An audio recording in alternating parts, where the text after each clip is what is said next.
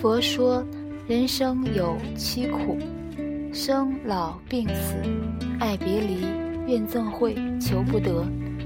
生而为人，就逃不脱这种种苦痛。七苦之中，有以求不得最困扰人心。不管你是英雄美人，还是凡夫俗子，活在世上几十年，难免都会碰到求而不得、爱而无望的状况。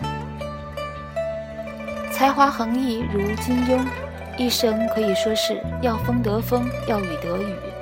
左手办明报，右手写武侠，事业功名两得意。可在感情上却深深受困于求不得之苦。金庸最倾心的女性是明星夏梦，可惜两人相遇时，夏梦早已是名花有主，相忘有情，神女无意。为了夏梦，金庸特意加盟了他所在的长城电影公司，甘做一名小编剧，只为了能偶尔见家人一面。他笔下的黄蓉、小龙女，据说都有夏梦的影子。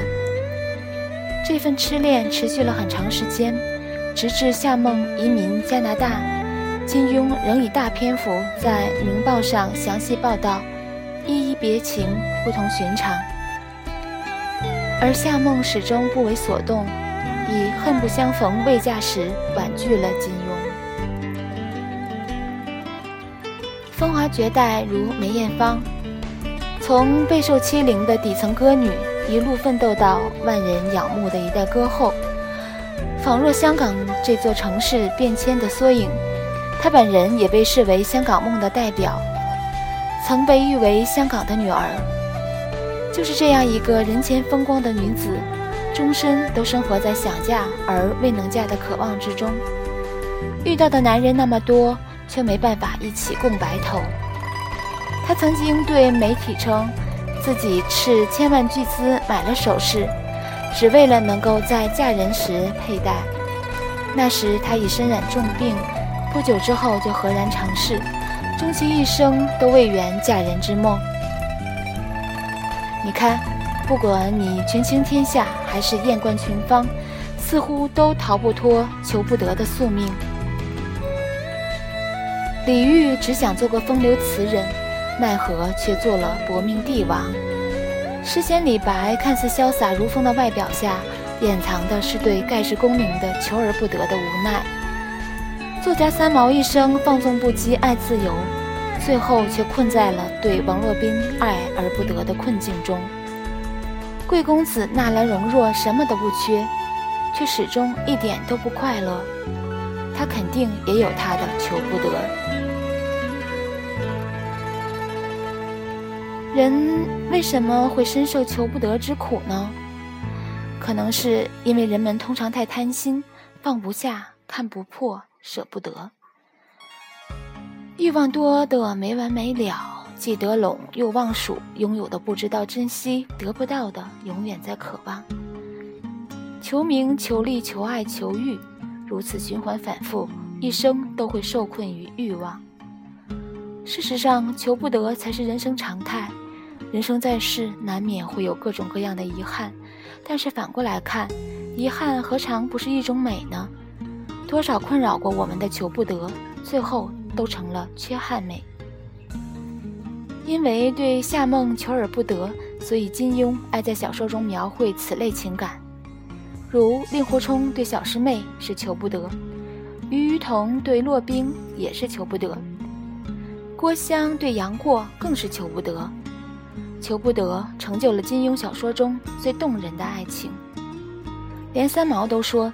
金庸小说的特殊之处就在于，他写出一个人类至今仍捉摸不透，既可让人上天堂，又可让人下地狱的情字，而不了解金庸与夏梦的这一段情，就不会读懂他在小说中情缘的描写。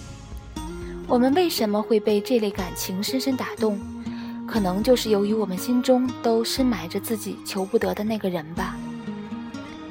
在《书剑恩仇录》中，一心苦练落冰的于雨桐听到了一句唱词：“你既无心，我便休。”犹如当头棒喝，终于决定放弃。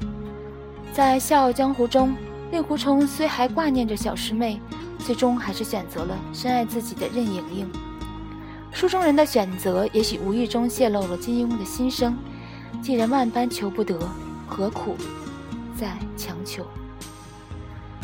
因为对婚姻求而不得，所以梅艳芳将满腔情思都放在了歌声中。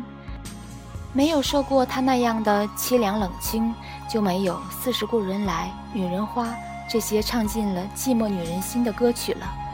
情路上的不幸，反而成就了他艺术上的深度。这何尝不是另一种幸运呢？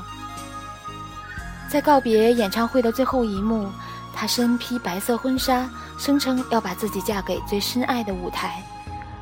这时候，她兴许多多少少已经释然了吧？尽管这释然中还含着丝丝苦涩和无奈。不能嫁给相爱的男人，能嫁给心爱的舞台。阿妹这一生的精彩程度，并不逊色于婚姻幸福的女人。这样的人生有缺憾吗？当然有，但谁的人生没有缺憾呢？活在世上就是一个不断放下和接受的过程吧。放下欲望，放下我执，接受遗憾，接受求而不得。生活中有个求不得的人，有些求不得的东西，未尝不是一件好事，至少可以给我们留下做梦的空间。如果想要的全部都拥有，迎来的也许只是幻灭。想想看，如果你真的和那个他生活在一起了，还会继续拿他当男神吗？以你后来的眼界，也许会发现，他甘于现状，不思进取，和他根本就不是一路人。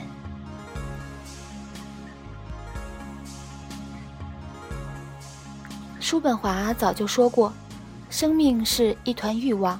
欲望不满足便痛苦，满足便无聊，人生就在痛苦与无聊中摇摆。与其满足后心生厌倦，不如让自己保留一份遗憾，在夜深人静时静静怀念那个求之不得的人吧。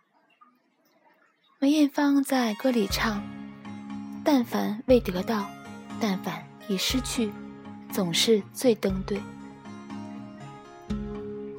唱歌的人太执迷，听歌的人不妨看破一些。